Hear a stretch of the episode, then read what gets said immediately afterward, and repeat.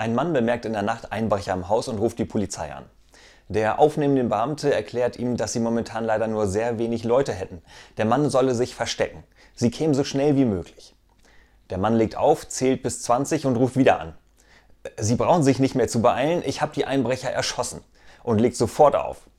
Fünf Minuten später das volle Programm. Fünf Streifenwagen, ein SEK in voller Montur und ein Notarztwagen fahren vor.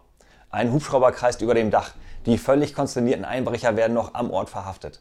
Der Einsatzleiter tobt und brüllt den Mann an. Sind Sie wahnsinnig? Sie haben uns doch gesagt, Sie hätten die erschossen.